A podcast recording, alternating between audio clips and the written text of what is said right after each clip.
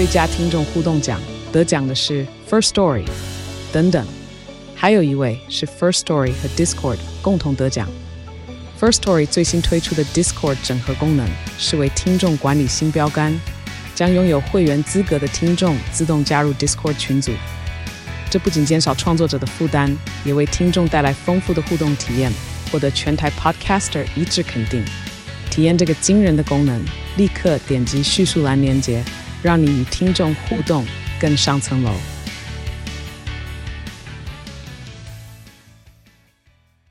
欢迎来到好声音。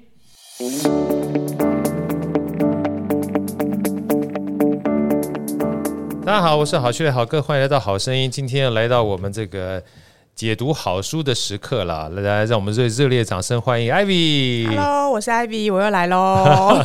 今天要跟大家分享这本书啊，我想说很多人都很有兴趣啊。嗯、它的名称叫做《品牌大学问》，对啊，是非常知名的黄文博老师著作的哈。其实，嗯，看完这本书之后，我会基本上很深刻的感受，因为很多人都说品牌是大公司的事嘛，是啊。那坦白讲，每一个人在现在这个时代里面哈，某种程度上，不管是社群也好啦，或是自己在跟别人沟通的过程也好啦，哈，某种程度上，我觉得品牌未来它不见得是一个大公司的事情而已。对，因为每一个人基本上都有自己的一个。让别人的认知，而品牌它本身就是一个认知的过程，没错啊。所以好哥在一开始的时候呢，他这本书一共分成大概四大步啊。那在这里面，尤其是第一大步骤，好哥基本上把这个黄老师呢，针对品牌的重新认知啊的四个主要概念先跟大家分享。然后后面三个步骤呢，再围绕着三个主要的概念，待会我们一个一个跟大家去做介绍哈。首先，针对重新认识这部分，这四个章节，我觉得把这个标题说出来之后，哈，再跟大家讲解里面内容，就有很大的感触。第一个，印象才是品牌的基本，品牌打的是印象的争夺战。我想大家听到“印象”两个字就知道，因为很多的时候我们说什么叫做品牌，品牌基本上是抢夺我们的心智空间。对，就是所谓的新战略，就新战略啊。那第二个，印象呢，是一笔一笔存入账户的。每一个账户都独一无二，没错。好，那第三个，品名是企业的，嗯，但品牌是企业向消费者借的。对，这个其实也让我很惊讶，很惊讶，对不对？就打比方说，好了，今天大家在听好声音的时候，在听看天下杂志的时候，我们都知道天下，对，都知道好声音。在某种程度上面，这是我们定的名称。嗯，可是某种程度上面被谁认知啊？是消费者认定的。没错。所以如果有借有还，基本上你把这件事情当成一个非常重要的概念的话，嗯，你就要小心。基本上你借给消费者是什么？你将来还给消费者是什么东西？这个你必须认识清楚。没错。那第四个呢？是企业做的所有的事都是品牌的事。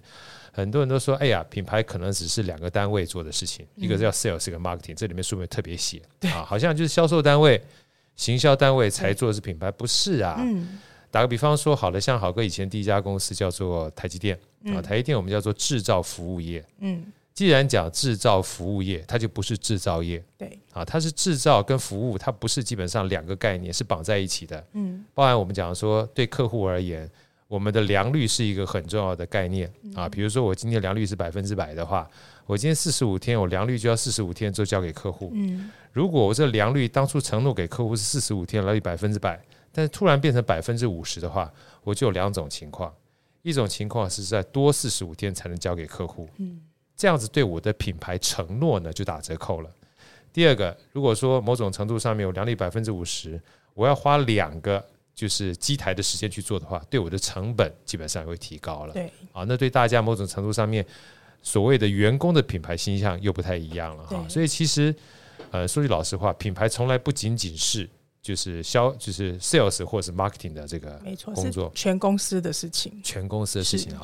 那我们再多聊一下哈，就从刚才这四个所谓印象是品牌的基本啊，品牌打的是印象争夺战。好哥想请教一下 Ivy，你呢？你你大概啊，随便你想一下好了。我们一般而言哈，每一天人大概会接受的讯息大概有多少？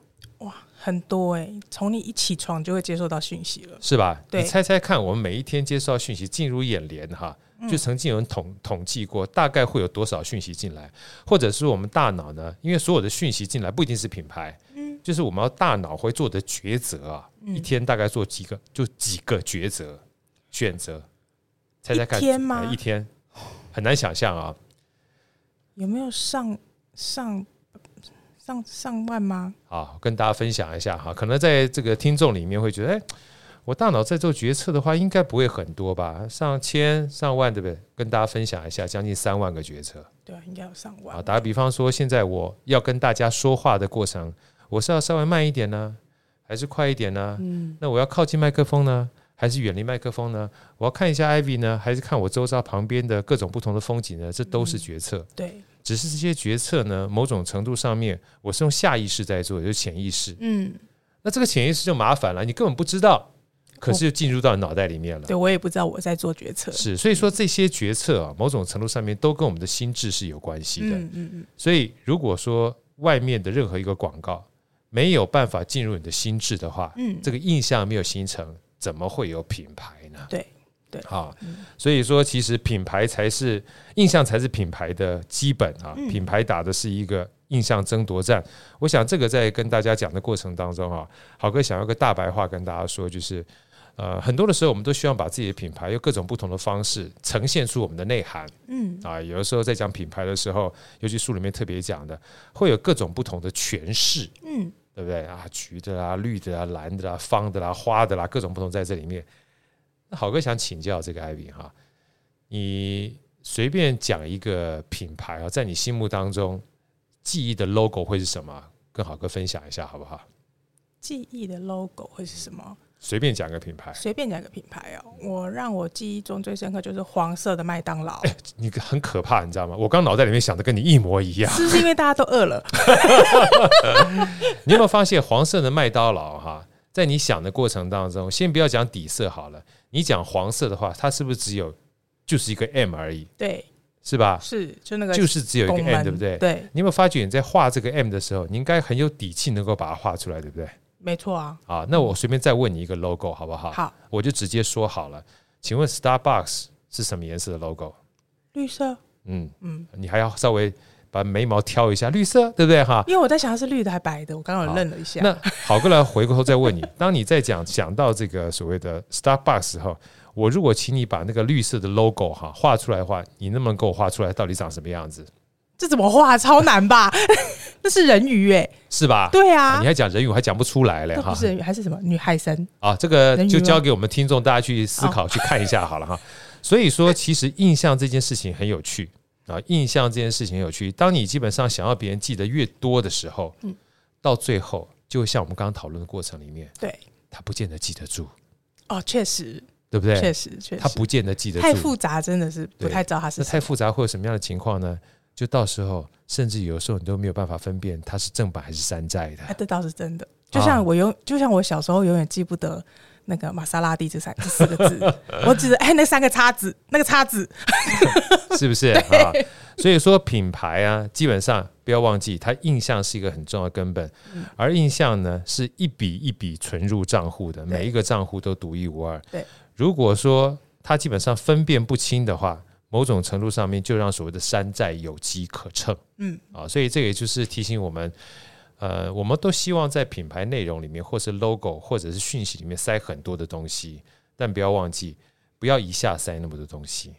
它是它是一点一滴累积起来的，不要太复杂，不要太复杂。那第三个哈，我想我们在一开始在说书的时候，这个 Ivy 还特别跟好哥讲说，哇，有一句金句，他基本上非常喜欢，就是第三句啊，品名品名呢是企业的。但品牌呢，是企业向消费者借的。对，这还蛮颠覆我的。来，艾比，你说一下这一句话对你最大的一个意义或者是感受是什么，好不好？嗯，感受是因为我我因为我以前做过广告业务呀。对，那我那时候的感受就是，其实呃，我我一直认知，其实品牌是呃各企业跟他用产品来创造的，然后我们去 sell 给消费者。对，但我没有思考过啊，原来是。呃，我们是向消费者借的，对对，因为等于是我们是跟他借来，呃，给就是我我没有思考过会是这样子的，呃，主从关系，对，所以我还蛮讶异，它是这样子的一个概念。哦、也许很多这个听众会听不太清楚哈，什么叫做借的概念哈，就某种程度上面，你其实不是真的很知道我们的品牌在消费者心目当中到底留的是什么。哎、呃，对他，他其实他并不是很了解说，说应该我们不知道消费者心里的这个印象到底是好还是不好。对，所以大家在听印象的时候呢，待会我们在第二阶段哈，也就会讲到这个老师在这本书里面特别讲了四个品牌的进阶的过程啊，这个还是蛮重要的啊。从印象开始啊，他其实好哥先讲一下，就是印象是第一个阶段。印象完毕之后呢，基本上会有心象，心就是心里面整个成像。对。那当你心里面有这个成像之后，某种程度上面是把印象加深之后，你对它的一个认知，嗯，认知完毕之后，你会有另外一个想象，也就是连结。对，啊，待会好哥特别说，等到真正想象结束之后呢，它才会正式成为你对这个品牌形象的认定。嗯，所以老师说这样的一个过程呢，它不是一个正式理论，但在这本书里面是老师多年的情况之下，把它列为了四个阶段啊，也就是印象，然后心象。然后想象，再来形象啊，嗯、所以说印象这件事情，某种程度上面是心智空间一开始建立的，但是它是慢慢形成的。甚至好哥之前还听到一个很有趣的东西，就是现在的网红啊，对，对不对？很多的时候，人家说品牌呢是企业所赋予的，但是有没有想过一件事情？到了网红阶段哈，某种程度上面，这样的一个网红的品牌，不是网红赋予的。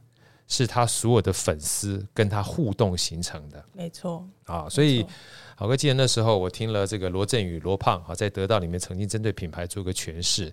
他说以前呢，基本上不管是销售也好，生产也好，都是单向的。可到互联网时代呢，某种程度上面我们可以定制，可以群众募资，很多的时候生产销售已经变成互动的，但是品牌一直都没有。直到了类似所谓的网络直播之后，他才发现品牌是双方互相建立的，甚至会发现很有趣的现象。有的时候啊，这个比如说网红，他后面一些供应商，对不对？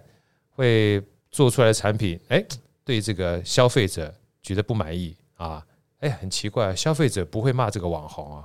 会骂他后面的供应商。啊，对啊，对，因为骂这个供应商去破坏了他们心目中网红美好的形象，对对对，所以你会发现一件事情，这个品牌呢，当是消费者跟网红共同建立，网红也是一个企业嘛，嗯，有机会的话，我再跟大家分享一本书叫《艺人公司》，嗯，就是当消费者心目中的形象，他觉得不容破灭，而你去把它给毁坏的时候，他会维护这个形象的，是，而这个形象呢，就是他的品牌，嗯，啊，所以。呃，这也就是为什么好哥看到说品牌是企业向消费者借的哈。我觉得以前大概还这个力道还没这么大，那未来在整个互联网的过程当中哈，它力道会越来越大。没错啊，它是一个支撑的过程。那第四个呢，也就是我们接下来会讲的一个很重要的概念哈，也是我们今天最主要讲品牌大学问，就是企业做的所有的事都是品牌的事。哦，对，产销人发财都是品牌的事。对，说好哥。这财务跟品牌有关吗？关系可大着嘞。打个比方说好了，今天如果好哥跟各个公司管顾去合作，对不对？这管顾基本上很棒，但是付款稍微慢一点的话，对我而言，我就认为这管顾它诚信度不够。对。那同样的，所有这个财务呢，收付款之间，它都是跟别人做连接的，而这个所有的连接都是建构了别人对它的认知。嗯。所以我说品牌这件事情呢，它基本上是一个非常多元的东西。这就是为什么这本书好哥看完之后，我发觉，嗯，其实小公司的时候都认为 sales 跟 marketing 它才是真的品牌，嗯啊，但是回过头来，也正是因为小公司，你分得出来，你一个叫做校长兼状中，谁叫做 sales marketing？有时候 sales 还要对账啊，产销人发财全都是你啊，对不对？你做的任何事情都是别人看你的，对。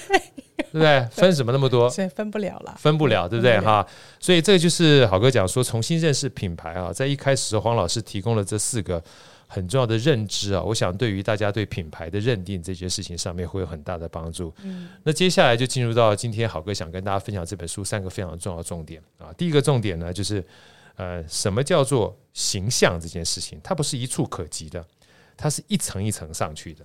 形象就是品牌嘛，一层一层上去的，它有四大块。印象，嗯，心象，嗯，想象跟形象哈，其实印象是一个最基本的。我们刚刚说了哈，好哥再问一下这个，呃，艾比，每次一问艾比就紧张了。不会啊，艾比，好哥，请问一下，这个如果停到出版业，在你心目中的第一个品牌是什么？你不要给我讲讲其他品牌，你不讲自己品牌就糟糕了哈。我当然只能讲自己品牌，当然是天下杂志啊，是吧？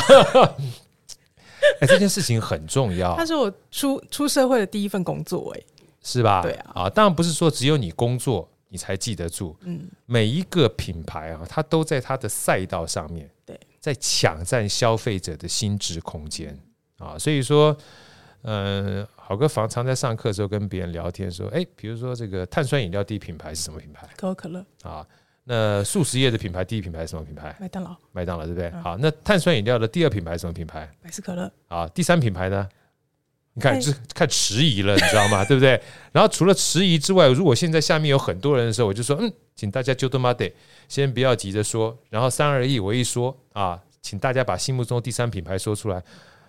你知道一说出来之后，你知道我非常享受那种就是群魔乱舞的感觉，你知道吗？是品牌快问快答嘛，对不对？基本上完全都就是每个人都不一样。第一品牌可口可乐，第二品牌百事可乐，到了第三品牌之后就乱了。真的，黑松啦，苹果西达啦，Seven Up 啦，芬达啦，在哎在你我很爱喝哦，好东西，对不对？我很爱喝，你就发现到了第三名就群雄割据了。嗯嗯嗯。那好哥随便这样问一下，那如果这种情况，你觉得？如果有一天有人跟你说，或者好哥跟你说：“哎呀，我要做碳酸饮料的这个品牌，你会赞成我去做吗？”干嘛呢？对不对？飞蛾扑火啊，是吧？嗯。第一名、第二名缠斗这么多年都胜不了了，第三名都已经记不清谁是谁了。好哥，你还要去淌这趟浑水吗？是吧？那我重新再问你另外一个品牌，你跟我讲好不好？好，也一样跟碳酸饮料相关的。好我说艾比啊。那如果好哥前面加两个字哈，嗯，叫做提神型的碳酸饮料，你会想到什么品牌？提神型的碳酸饮料，维大利。维大利，还有呢？你累了吗？玛丽夯。奇怪，你怎么记得都是跟我脑袋里面不一样的？所以你到底在干什么？已经很久没有看电视。你有听过蛮牛吗？哦，蛮牛我知道，你知道啊？我知道蛮牛。你是我见过这么多人里面唯一没有讲蛮牛、讲维大利跟玛丽夯的。这我为这两个品牌感谢你。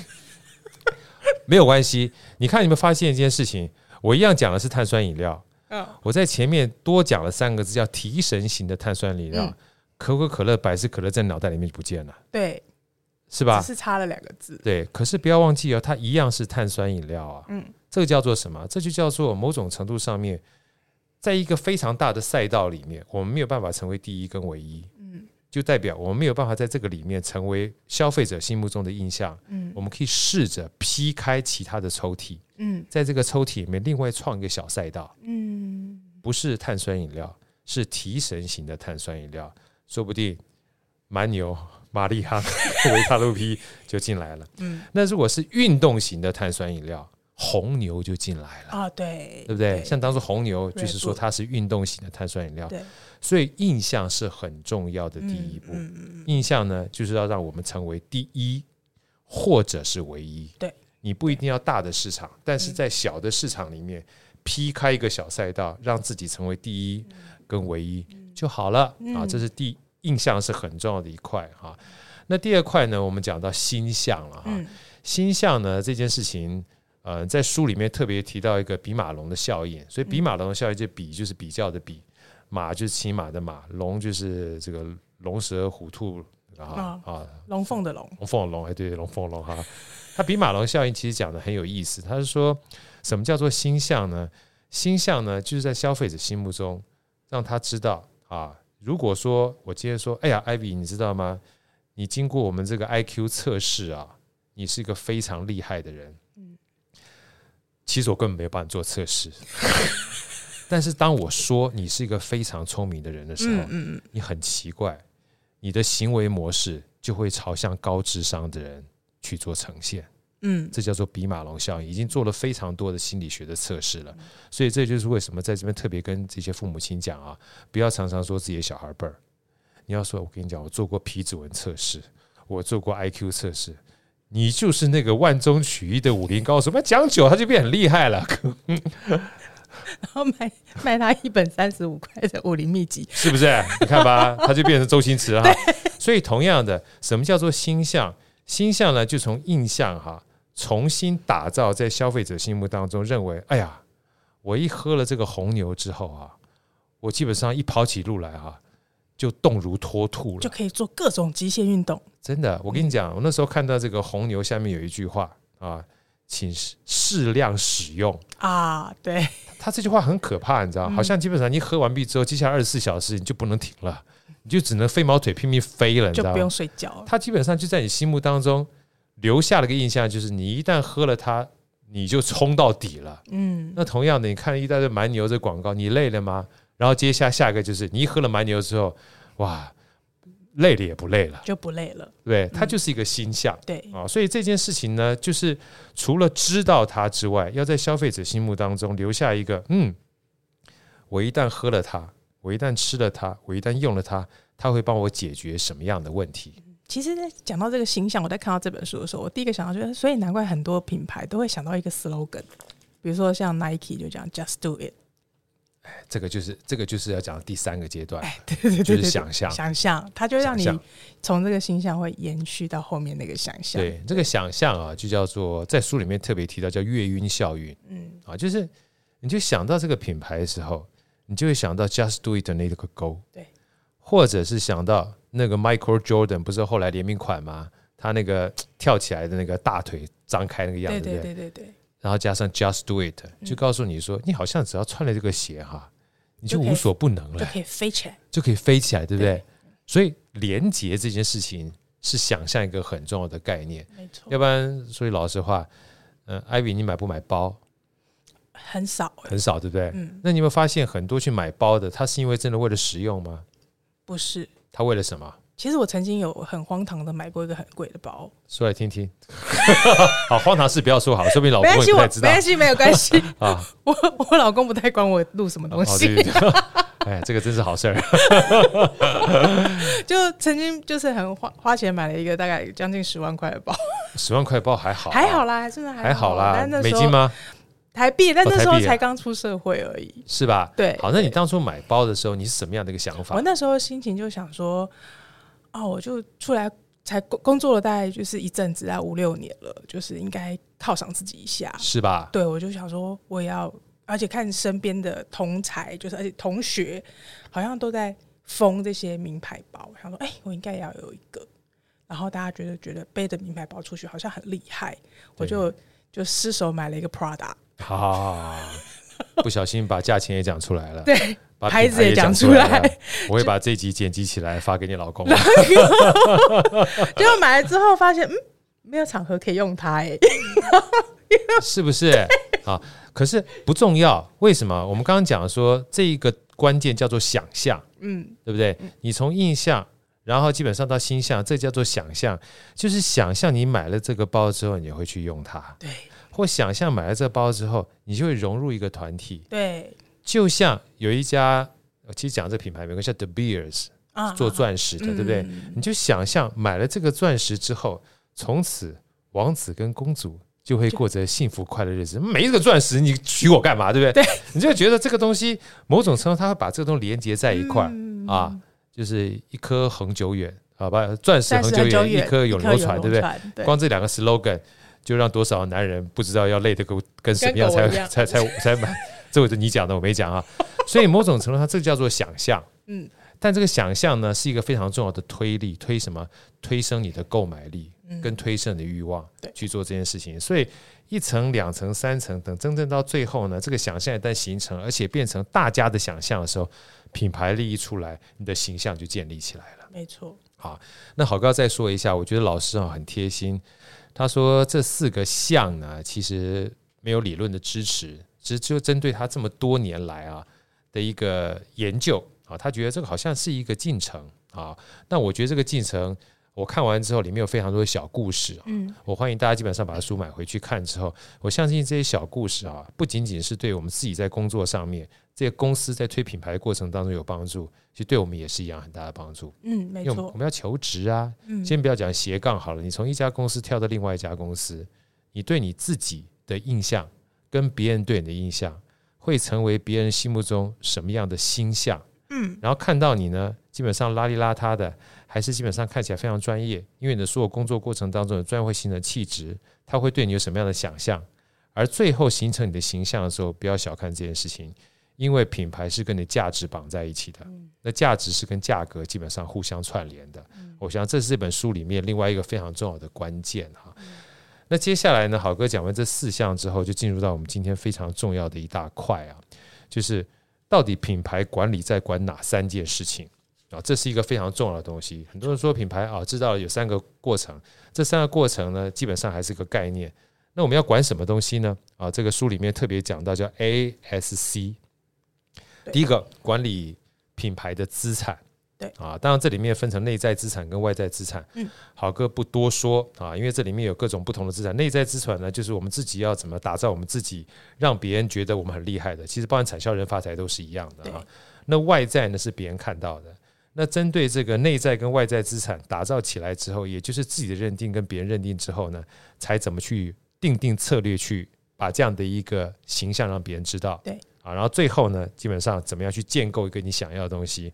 那好哥在讲资产的过程里面，特别要强调这书里面讲的三个字啊，我非常喜欢，叫做“没有执行力，哪来执行力？”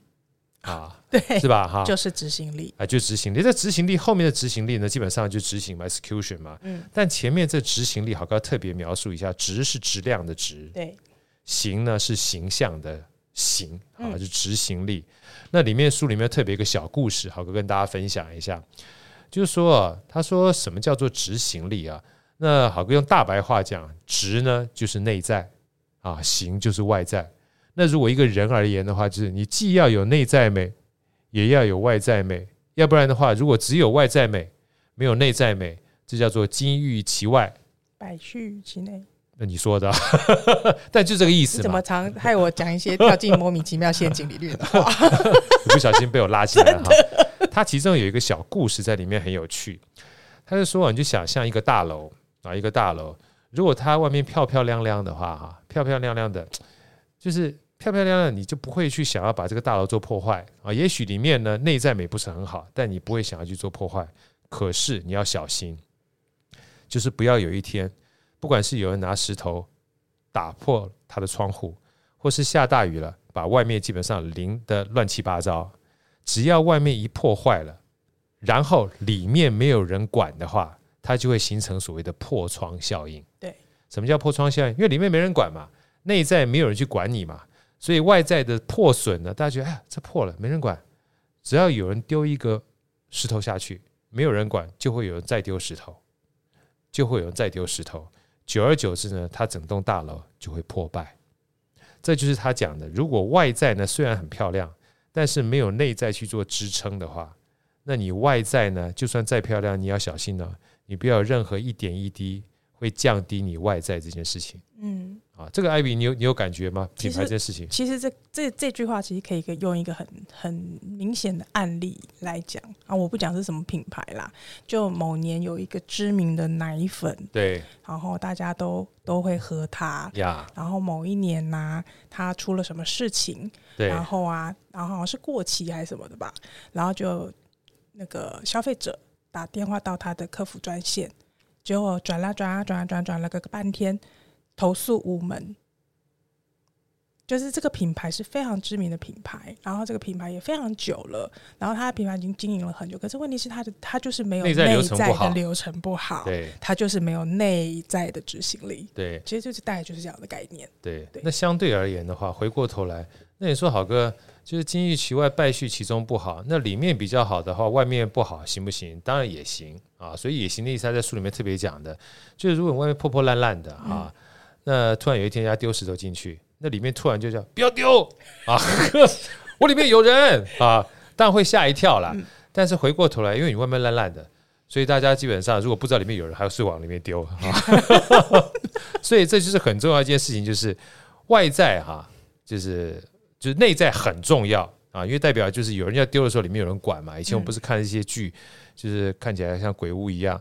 啊，大家要不要进去？一进去看有老头一走出来，吓吓坏了，就不敢走进去嘛，嗯、对不对？这是内在呢，基本上有人管，这是必要的。对，但是不代表说你在里面基本上有人管理，内在流程很棒，你的外在就不需要去在意它。嗯，所以他才讲说执行力哈、啊，就是内在的执要有，外在的行也要有。对。它才叫做真正的品牌的执行力啊！这就是我们很重要的资产啊！所以好哥呢，在这边呢，或许也可以跟大家分享一下哈，在这个执行力里面啊，内在的资产是哪五个，跟外在的资产是哪五个？大家回去的话呢，可以针对好哥讲的这个五大块跟五大块的内外资产呢去做个检视之后，未来呢，除了看这个书之外，也可以听完这个好哥的 podcast，去看一看，包含自己的公司，甚至是自己的这个品牌，能不能透过这五大块跟五大块内外资产去做衡量。第一个内在的资产呢，就是第一个叫产品创新。对。创新呢，基本上是一个前进的动力。我觉得这个是非常呃直观的。那第二个呢，刚好就带到这个艾比刚刚讲的服务的内化啊，因为服务呢，坦白讲啊，很多的时候不要以为这个服务只有 sales 的服务才会面对客户，没错啊。如果任何一个如果不是这个销售端的，跟生产相关的，甚至跟研发相关的，如果他有一天需要对外的时候，某种程度上也会造成很大的灾难。嗯，我想大家曾经看过很多的汽车，一不小心它的安全受损的时候，我记得那个时候跟艾比也曾经看过另外一本书啊，对对对，对？那个福斯汽车那个时候，对，它一旦基本上在最重要的技术安全上面被消费者质疑的时候，那基本上就是灾难一个过程哈。那第三个的话，就通路的趋近，我想通路某种程度上面也代表着一个我们品牌的呃，算是。叫做配比啊，也曾经说过嘛，你一个石头卖在这个一般的呃夜市里面是一个价钱，没错。啊，你卖在这个高档的这个算是金饰或首饰的珠宝店是一个价钱，对，如果变成高档拍卖的话，六另是个价钱，对。啊，那可能它的本质上面不太会太大的差别啊，那就算今天你是物以稀为贵，你也要有人去阐述你的物以稀为贵，嗯啊，所以通路基本上是很重要的一个资产。那第四个就组织效率的，我觉得某种程度上跟刚刚的服务是很类似的似啊。那第五个呢，就网络的适应。这网络的适应其实蛮着重在我们现在目前这个网络时代的，因为毕竟品牌以前针对没有网络的时代的时候，你很难在短短的时间之内接触到很多的消费者。嗯。那最重要的事情是，有的时候在网络里面没有所谓的事实存在，它是一个认知。像 我们之前也讲过那个什么，哎，数据的假象。数据的假象啊，就是。这件事情很重要，就是针对网络这件事情，它没有事实的存在，而是一种网络声量。他认为就是认为的时候，我们更要谨慎。我们在消费者的心目当中是一个什么认知？哈，这是五个很重要的内在资产。那外在呢？基本上五个资产呢，第一个是消费者经验啊，那这基本上就很重要了。尤其在消费者经验里面，大陆嗯常说我们所有的产品经理啊。产品经理以前讲产品经理专门做 product 的，啊叫产品经理。现在的产品经理呢，他讲的不是 product，而是着重就是你针对这个公司的产品接触到消费者的界面叫做产品经理。所以一般而言，像 APP、像网络，它所有的后台的运营，去感受，还有包含去。捕捉或分析消费者经验的都叫产品经理。对，那像好生意的话，我们制作人 Andy 就是产品经理啦，对不对？他常常没事没事就把后台这个数据给我们看，虽然我不是很想看，但是得看一下，因为你要知道我们现在目前到底有多少的客户在乎我们嘛，对不对？哈。那第二个的话就顾客忠诚，我觉得顾客忠诚跟消费经验是一样的关系啊。老客户多还是新客户多？嗯，啊，尤其在这边特别跟大家分享一下。何哥在讲财商的时候，我说客户忠诚度啊，其实是一个非常重要的财商。嗯，为什么？因为老客户某种程度上面，他看起来基本上是同样的客户，但尤其在我们客制化的过程当中，因为老客户已经非常熟悉你了，对，你可以降低非常多的沟通成本。没错，所以我讲说老客户呢是客制化的标准品，嗯，但是新客户呢是客制化的克制品，嗯，对不对？因为你只要重新跟他沟通。你要重新跟他建立关系，所以花的时间很长的。对，那某种程度上面，如果他是一个老客户的话，我相信你啊，你只要告诉我这个产品是不是我所要的就好了，我不需要针对你跟我说话的这个人或这个公司再去做验证。确实啊，所以这个东西在顾客忠诚度是很重要的。嗯，那第三个叫做舆论评审啊，这舆论评审就是除了我们讲消费者之外，外界的认知了。嗯啊。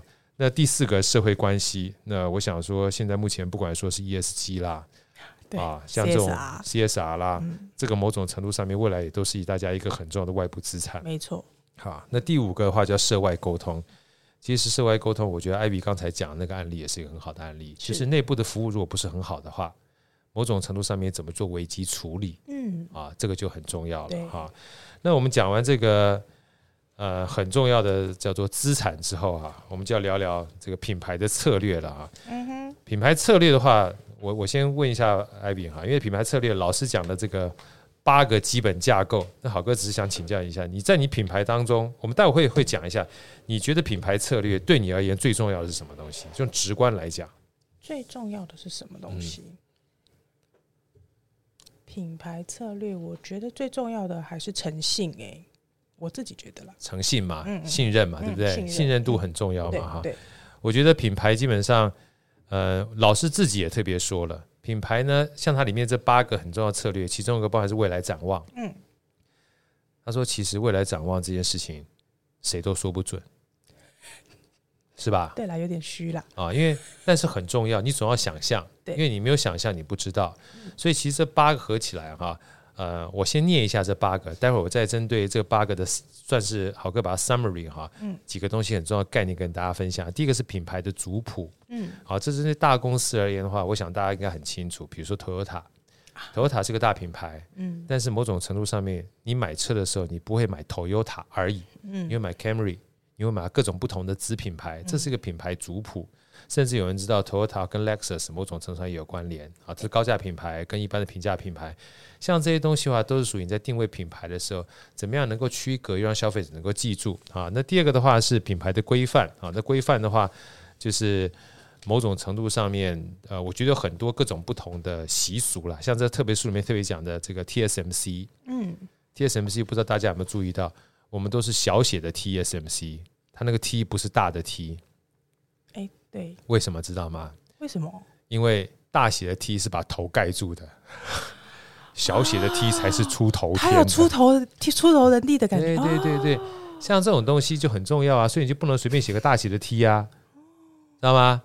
所以不能说你说 TSMC 你随便写它不行，这是我们的规范，它有这个内涵在这里面。说这个是不是迷信不重要。因为这就是公司的规范，就认可就这样子，就就这样子哈。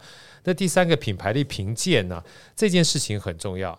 我想大家曾经听过哈，比如说像在呃国际上面常讲说，哎，这个品牌目前的品牌价值有多少啊？现在也许我们做不到这件事情，但是难保有一天你品牌做大的时候，别人不知道怎么会去评价你。所以在书里面特别针对品牌评鉴列出了非常多的这样的一个品项。对，我觉得不见得说大公司才用得上，因为小公司用不上这么多。但是你可以针对这里面几项，比如像我们刚刚讲的印象啊，别人知不知道你啊？别人知道你是怎么样的一个认知啊？啊，他是心象是什么？那当你想到这品牌，想象是什么？比如像好哥啊，很多人知道好哥。那艾薇想到好哥，你想到我的专业是什么？财务是吧？嗯，对，这这就是一个想象，没有没有对错。对啊，你一讲完这两个字财务的时候，就哎，对财务。其实这个还蛮好的，我觉得蛮好，就是最怕就是想到你之后不知道你是谁，对吧？这是印象嘛，嗯，所以要先有印象，才有心象，嗯，然后想到心象之后，想说，嗯，想象什么呢？想象如果我想跟好哥一样的话，我是不是财务要很专注？所以想到财务解决问题的时候，哎，就找好哥，嗯，那在找的过程当中，嗯，怎么样才能找好哥呢？一定要非常高大上，要了解非常专业才好。哥不一定好，哥大白话我都听得懂。嗯，所以这样形象一旦建构起来之后，某种程度上面，久而久之，他就会把类似财务，然后大白话，然后在解决问题上面跟我连接在一起。对，这个就算是不是一家公司，你对自己让别人的认知也是一个品牌嘛，哈。好哥的个人品牌啊，对对对对对，其实每个都是个人品牌哈。那艾比也是啊，我看到你基本上就开心嘛，哈。然后第四个呢，叫品牌现况诊断，其实我跟品牌。力的鉴定是一样的啊。第五个叫品牌的关键议题，我想这品牌关键议题的话，有很多的大品牌都会在各个不同的时间点哈，去针对时事进行一些议题。这个好哥就不多说了，书里面有非常多啊。那第六个叫品牌协作，我们就常常讲说品牌不是单一的，它常常会双品牌、三品牌、四品牌一些互相协作，就像好声音跟天下一起合作。对。为什么会互相合作呢？因为它都是属于一个知识内容产业，嗯。啊，尤其每次我在跟艾比在聊说，哎呀，我看到我们那个 line 里面的这个 那个那个群主名称，我就特别喜欢《天下好声音》，对不对？天下好声音，颠倒过来也好听，好声音的天下，对。对，怎么写都可以，是吧？对。啊，那那同样的啊，像这样的东西结合在一起，它就有一个。叫相辅相成的效果啊。我觉得这个协作还是蛮好的。嗯、那第七个呢，好哥刚刚讲了，品牌的展望啊，不是那么容易。确实，但是呢，再回过头来，好哥也要特别跟大家分享，就是所有的展望跟定目标是一样的，目标它不一定会达到，但会让我们开始啊。就像今天你读了品牌大学问，也许你还没到达那个就是一般觉得好像大公司才要做的品牌的阶段，但是你把这样的概念放在你心里的时候，你说：“哎呀，印象很重要，所以我在很多东西的时候，我就不要讲那么多，让别人记得住比较关键。”对不对？然后记得住，到底记得住什么呢？那没事没事，我就跟他问一下。哎呀，好，听完好声音之后，你记得好声音什么？这他心象就很重要。嗯，那听完之后呢？那你觉得你每次听到好声音之后，或讲到天下的时候，你想象什么？某种程度上面，你会及时得到反馈的时候，慢慢慢慢，你的展望啊，基本上就往前走。嗯，啊，然后到最后呢，就回过头来，就第八个就是需求了。对，因为所有的展望呢，是重新建构你在消费者心目当中。到底解决了他什么的痛点？没错啊，所以我觉得这个东西是一个很重要的八大的这个品牌的关键。那我刚刚说了啊，听完这么多之后呢，好哥在心目中把它稍微做了一个这个 summary 啊。第一个的话，其实我跟艾比讲的是一样，我觉得诚信很重要。诚信它是个信任的基础。对啊，因为如果我不相信你的话，我基本上就远离这个品牌。对啊，那诚信这件事情是一个重中之重之外呢。另外有一个好哥在一开始在做好生意的时候，我也跟我们自己的团队说，我说品牌要一直被看见，这很重要，要一直被看见，因为你被被看见的话，就算你的诚信度再高，别人也接触不到。嗯啊，所以你要有诚信，这是必须的。然后你要一直被看见，嗯，然后在一直被看见的过程当中呢，某种程度上面要与时俱进。对，这与时俱进倒不是说跟着所谓的技术，不是的。你要随时与时俱进的去跟着，其实就是要八大品牌里面最后一个，跟着你消费者或用户的需求往前跑，往前跑。嗯，啊，我觉得这个东西呢，是好哥看完他这个八大的策略啊，很重要的一个体会啊。好，那接下来呢，我们就讲到 construction 建构了啊，建构是最后一块，建构其实。嗯，坦白讲，一共六大块。好，那好哥跟大家特别分享完毕之后一样，我也会把这个里面最重要、好哥觉得的概念跟大家做这个 summary 哈。就建构做品牌，一共有六大步哈。就建构我们通道。你说有了这个，就一开始哈，我就说我的资产很重要，对不对？这个资产呢是打底的，打底之后要建构策略，策略。那策略完毕之后呢，你要把这件事情呢变成一个架构，持续不断去做哈。那有几大的。关键第一个叫做扩张通道，什么叫做扩张通道啊？就是要让别人一直看见，一直看见。对，那样一直看见，一直看见，最简单的一个，大家想象就类似所谓连锁品牌。哦，对，我永远记得之前那个什么葡式蛋挞，是吧？它那个大幅度的扩张，那它在里面后面有一句话哈，就小心身体跟不上双脚。对。就是身体走得很快，你知道吗？哈，脚走得很快，但身体跟不上。对，其实这里面有特别提到另外一个品牌，好哥就不多说了，是个炸鸡市场的品牌，当初就是风行草野的扩张的很快，嗯、但是在扩张的很快的过程当中呢，不管它的后台也好，或服务也好，跟不上。所以虽然品牌让别人看见了，可是那个品牌呢，就叫做外在美看见了，可是内在美跟不上。对。那外在美看见，内在美跟不上的情况之下，你的品牌资产呢就会大幅的下降。嗯，啊，这叫做扩张通道。那第二个是名气通道了。名气呢，在这边，好哥用这个书上面的话说啊，就是说在行销跟传播上面，名气是常青树。名气呢，就是知名度或知晓度，你要一直让别人知道啊。有的时候我们讲说，畅销很重要，但是长销呢更好。没错，对不对？如果这件事情一直让别人知道的话，某种程度上，也许你不是爆棚，因为我们常常讲说病毒病毒式传播，病毒式传播，但是能够叫做基业长青的话，哈，这件事情源远流长，它也不见得是件坏事。其实就跟卖书一样嘛，没错。像好哥的书就一直都畅销书啊。嗯，对。干嘛这样？是真的啊。对，这样讲我蛮开心的。不过确实是确实，因为我们这个书。它不是说一定要跟着就是什么时事啊？对啊，我我我我自己个人是觉得，就是呃，书有它各种不同的属性，嗯，就像我们讲说这个偶像或者是这个青春年少的这种东西，它是有时间限制的、嗯、啊，不是说不好，没有办法，江山代有才人出嘛。但有些基本的观念呢，它是可以不变的，没错。所以我记得大概上个礼拜吧，我在讲我最近新出的一个课的时候，人家问豪哥说：“哎、嗯，郝哥，你在说这个商业思维课的时候，你希望跟别人分享什么？”我说：“我希望跟别人分享是在很多与时俱进、快速变化的过程当中，有哪些东西是我们学起来哈，学一次可以用很久的，就是经典。对，经典它不变，它永远不变。”因为我们知识焦虑源源自于很多东西，它会一直快速变化，尤其在做品牌过程当中，你会觉得嗯，外界变化这么快，我怎么跟得上，对不对？但回过头来，有一些东西是不变的，嗯啊，这个基本上就是名气，对啊，我觉得这个东西叫常青树的概念，其实蛮重要的哈。那第三个叫情感的连接通道，我想情感连接通道的话，这个就就蛮蛮多的啦啊，对，真非常多啦，因为很多的时候。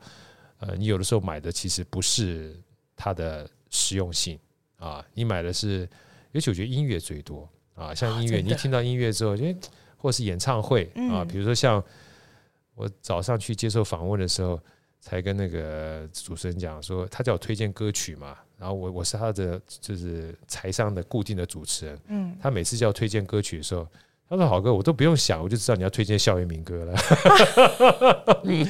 从二十年、三十年、四十年，对不对？校园民歌一路走过来，嗯，所以为什么每次校园民歌一出来的时候，大家就争先恐后的去买这个票？因为它代表的不是歌曲，嗯，它代表是一个情感的情感的通道啊。所以你看“校园民歌”这四个字，它就是一个前无古人后无来者的品牌形象啊。对，确实，好。这个是情感的连接通道，那第四个是理性的认同通道。理性认同通道的话，其实就是财商的概念，就性价比了啦。我觉得比较简单。对啊，所以你看到很多什么百元商店啊、十元商店啊，它某种程度卖的就是你实惠，嗯，卖的就是实惠。嗯，那你说好哥，你不是说在讲品牌是讲价值吗？实惠也是一种品牌，确实是吧？对，实惠也是一种品牌。当我觉得。你让我买到的实惠是物有所值，我不要讲物物超所值的时候，嗯，我买的就是实用，嗯，实用本身也是一种品牌，大家不要忽略掉这个很重要的概念哈。我这个是第四个，我非常喜欢的。第五个叫差异化的特色通道。那差异化呢？呃，我觉得这个不太容易啊。在书里面也特别讲说，知易行难啊，因为肯定是企业主在面对差异化的时候的反应哈，是通常我们觉得很难，但。